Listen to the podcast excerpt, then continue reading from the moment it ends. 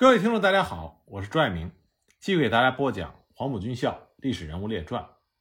我们接着上集，继续来讲在金浦路西新四军根据地发生的那次叛乱。一九四零年十二月十一日中午，吴芝普按照原来的计划，等待着耿吴二人来入席。预先化妆成端饭菜的武装人员吴守训、林乃清、侯杰、王孝纯。也都做好了扣押他们的准备，可是，一直等到下午两点，耿运斋、吴信荣却迟迟不来赴宴。吴志普等不到人来，急忙派人去了解情况。这个时候才知道，刘子仁和耿吴二人已经串通在了一起。那么，鸿门宴没有摆成，做耿吴二人的工作也落了空。十二月十一日上午九时，李中道去张三奏楼做耿吴二人的工作。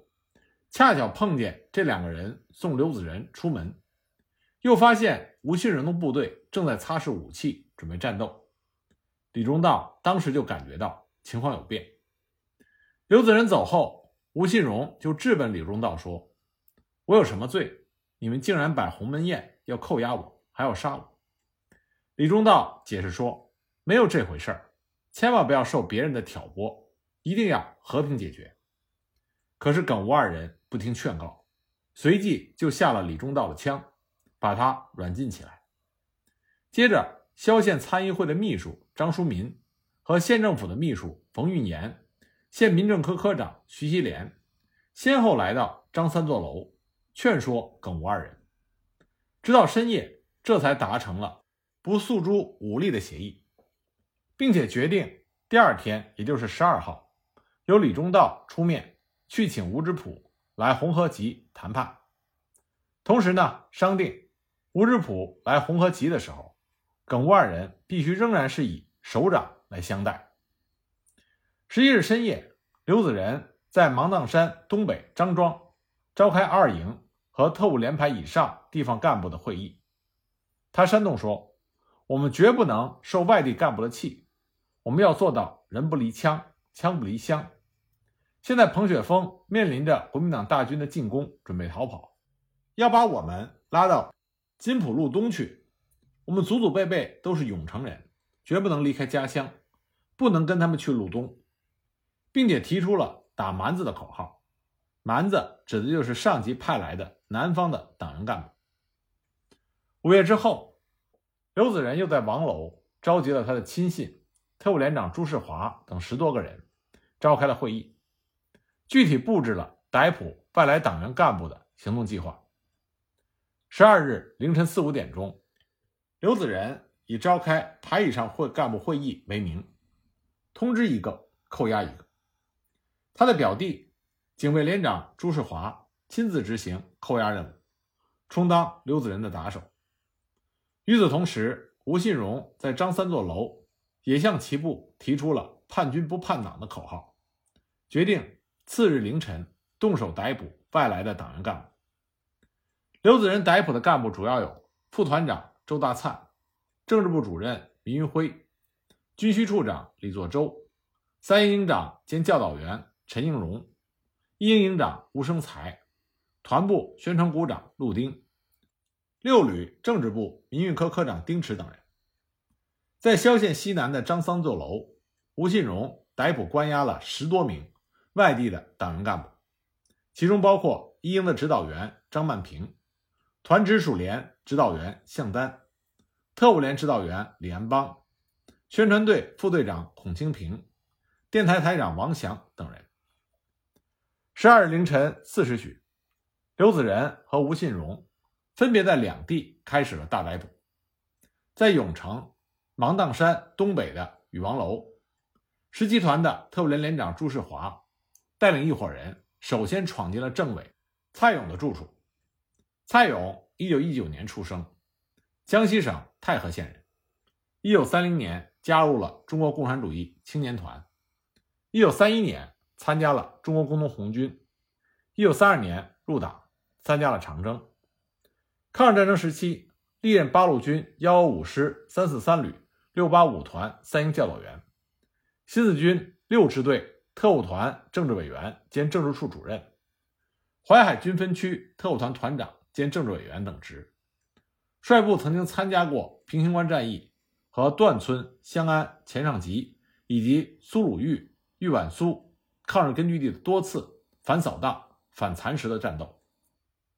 那么，蔡勇听到一声剧烈的踢门声，当时正想持枪跃起，结果警卫连长朱世华带领一帮人就气势汹汹地闯进门来，一把将他按住，枪口当即就对准了他。蔡勇严厉地责问他们说：“你们想干什么？要造反吗？”那么朱世华当时就回应道：“说蔡政委，团长有请。”说完呢，朱世华就让他身旁的几个士兵开始搜查蔡勇的住处。那么这几个士兵前后左右乱翻了一通，搜去了蔡勇的手枪和印章。趁着他们忙乱之际，蔡勇一个箭步夺门而出，结果刚跑出里屋，又被外屋的岗哨拦住了。那么当时朱世华就恶狠狠地想要打死蔡勇，没想到碰到一颗臭弹，不过蔡勇的头也被朱世华的枪头给敲破了。那么朱世华带领着几个士兵，就押着蔡勇和何启光走了。何启光是路南地委组织部长，原来是在这个地区当中心县委书记，对此地的人事熟悉。这天上级正好派他来和蔡勇联系工作，所以夜里就住在蔡勇这里，结果也一起被捕。那么叛军就把他们关进了王楼一所后院的北屋。不久呢，其他的被捕同志。也被押送进来。十二日清晨，吴信荣派了五名骑兵护送着李忠道去吴知普的驻地东曹庄，然后呢，又派了两个排，带了两挺轻机枪，埋伏在东曹庄的村外，指示他们如果发生武装冲突，就将吴知普、李忠道以及随行的人员全部解决。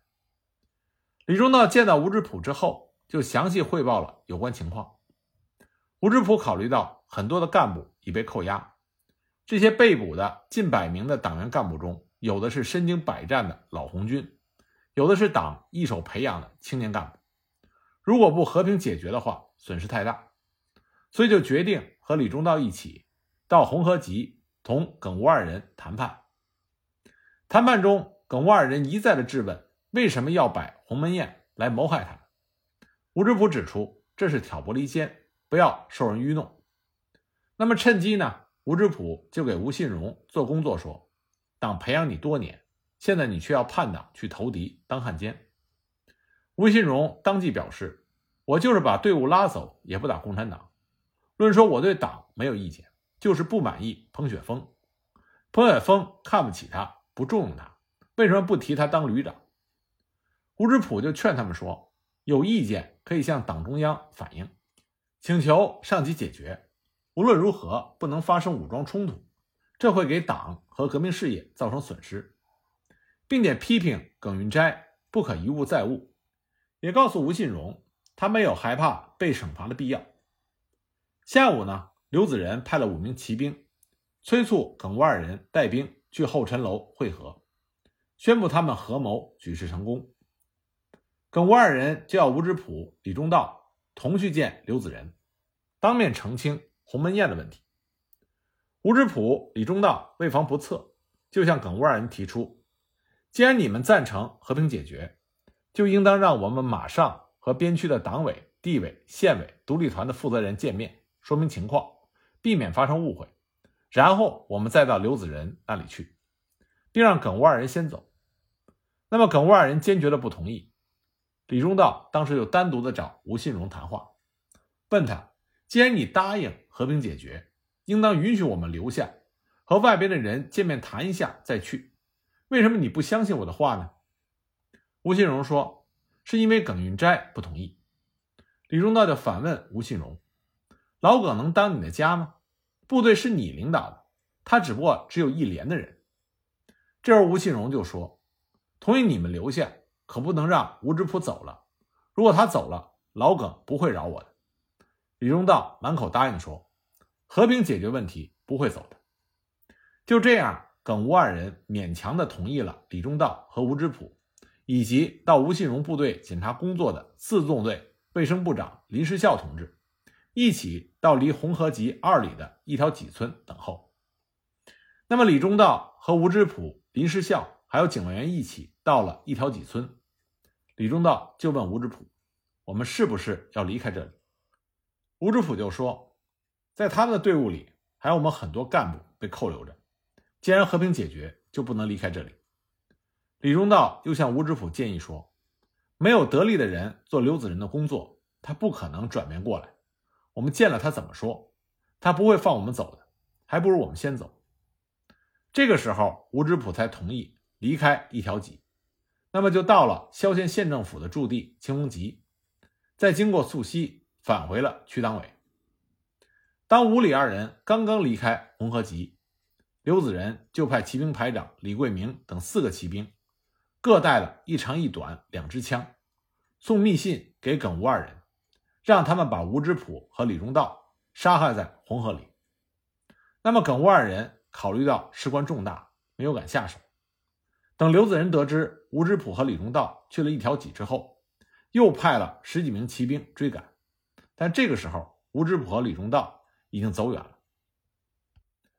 那么，在被刘子仁逮捕之后，十七团的政委蔡勇，还有副团长周大灿等人，他们并没有束手待毙，他们悄悄的商量、分析形势，一致的表示坚持斗争，做好准备，伺机突围。经过仔细的研究，决定白天突围。虽然白天跑出去之后，目标很清楚。容易暴露在叛军的火力之下，付出的代价必然会很大。但是白天突围有很多的有利条件。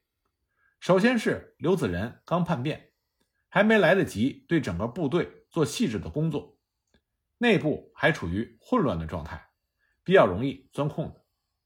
其次是永城和萧县这一带，群众的基础很好，民情熟悉，道路也熟悉。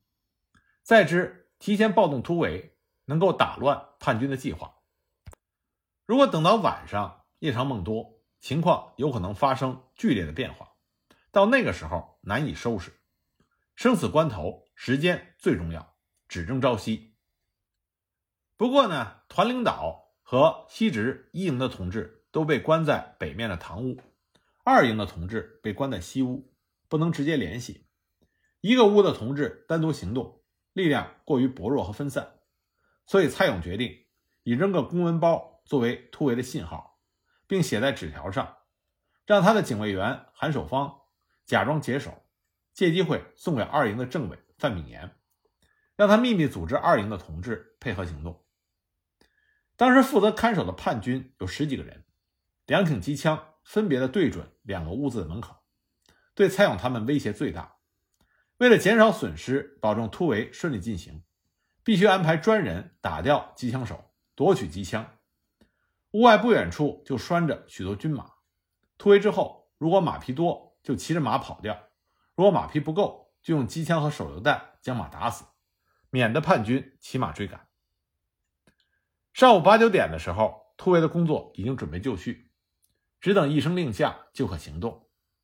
然而就在这个时候，刘子仁决定将逮捕的干部从王楼。转移到少山村，那叛军们就端着上了刺刀的枪，把蔡勇他们逐个的从屋里押出来，排成两路纵队，用绳子将每个人的胳膊都绑了起来，一个接一个的串着，压着转移。前后左右都是执枪押送的士兵，戒备森严，并且规定路上不准交头接耳，不准拉开距离。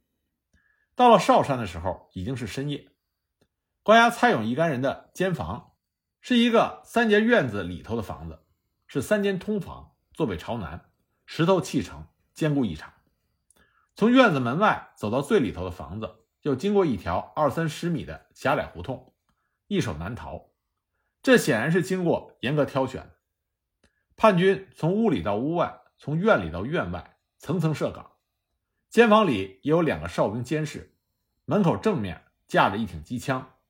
三院到二院设一个岗哨，二院到一院又设一个岗哨，院门口还有一个岗哨，把守的十分严密。那么关进监房之后，蔡勇就和其他几位领导假装睡觉，实际上凑在一起研究突围的方案。那叛军把这些被捕的干部转移到哨上来，主要是因为监房比较牢固，地形易守难逃。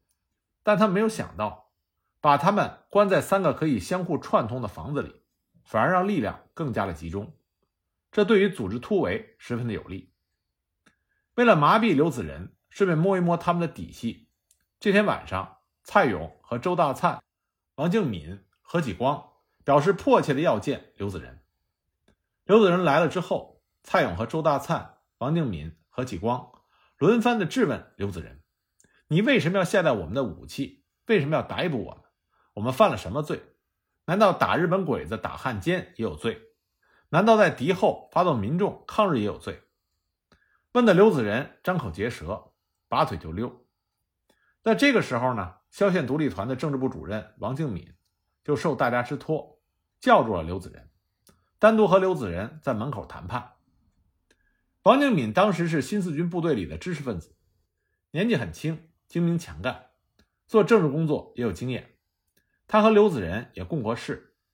一九三九年，王敬敏到一总队二大队当政委的时候。刘子仁就是那个大队的大队长。那么刘子仁呢，也对王敬敏说：“上级不信任他，怀疑他，要捉他，他迫不得已才这么做的。”那么王敬敏呢，就顺着刘子仁的话讲，说：“既然你刘子仁没有其他的不良企图，你采取这种武装扣押的方法，这使人感到不可理解。况且上级对你并没有任何坏的想法，现在你们又扣押了这么多的党员干部。”这属于叛党叛军，国共合作打击日本侵略军，这是中华民族当务之急。谁破坏抗战，谁就是历史的罪人。你要三思，千万不要一错铸成千古恨。那么王敬敏的这番话说的刘子仁闭口无言。那么王敬敏接着就义正言辞地要求刘子仁马上的释放被扣的同志，恢复部队的正常秩序。刘子仁当然不听。谈判没有结果。刘子仁认为，只要这批人在他的手里，一来可以作为人质，上级不敢派兵打他；二来今后还可以待价而沽，作为升官发财的资本。刘子仁走后，蔡勇和周大灿、王敬敏继续抓紧时间进行突围的准备。鉴于这里岗哨多，情况复杂，所以他们专门组织了一个对付屋里屋外的哨兵、夺取敌人机枪武器的突击队。成员有一营的营长吴生才、团部的罗参谋、指导员孙克祥、通讯排长邱正基等人。突围时间决定选在拂晓之前。那么十三日凌晨四五点，营长吴生才、指导员孙克祥、八连连长梅汉芳、通讯排长邱正基假装上厕所，先后出了监房，准备夺取机枪对付哨兵。与此同时，屋内的同志纷纷喊冷，要求哨兵敞开房门烤火。他们点燃了麦秆取暖，烟雾把哨兵熏得远远。同志们又趁机把屋内的两盏油灯打灭，再将麦秆的火打灭。一时之间，浓烟滚滚。那么就有一个人大喊说：“灯灭了，来点灯。”哨兵咳嗽着走进屋，当火柴一划亮，就代表着。预先设计好的突围信号发出去，早就拿着木棒等候在油灯旁的突击队员，手起棒落，哨兵应声而倒。那么在屋外的同志们一喷而出，三下五除二的就干倒了院内胡同里的几个哨兵。夺机枪的同志也迅速的和敌人展开了搏斗。监房里的同志在蔡勇、周大灿、王敬敏几个领导的率领下，就冲出了门口。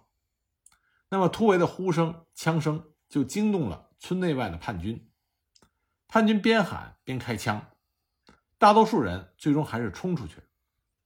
不过呢，蔡勇、李作周、吴生才突围的时候都负了伤，而周大灿、倪云辉等几位同志壮烈牺牲。突围的时候，蔡勇的头部右侧中弹，王敬民等三位同志轮流背着他走过了五六里地。绕过了叛军驻扎的村庄，来到了永城六区喜山乡郭楼。为了不暴露目标，并且稳定伤情，蔡勇被暂时藏在了一个老乡家里。这个老乡叫郭向山。这天的拂晓之后，叛军曾经三次进郭楼搜捕，挨家挨户的查找。不过呢，郭家人临危不惧，与叛军巧妙的周旋，帮助蔡勇顺利的躲过了这场劫难。那么，直到十二月十三日的傍晚，王敬敏派了萧县独立团的一个武装连队，带着担架，悄悄的接走了蔡勇。那么，三营营长陈英荣突围之后，在群众的帮助下，绕过了敌军的据点，闯过了封锁线，经过两昼夜的跋涉，经永北的火神殿、王河和永西北的祁麦、龙冈、卧龙，到达了永西南的下桥集。他正好遇到本营的七连从吕布领了棉衣归来，他就把刘子仁叛变、血战突围的情况告诉了连领导，并且提出快把七连带回吕布。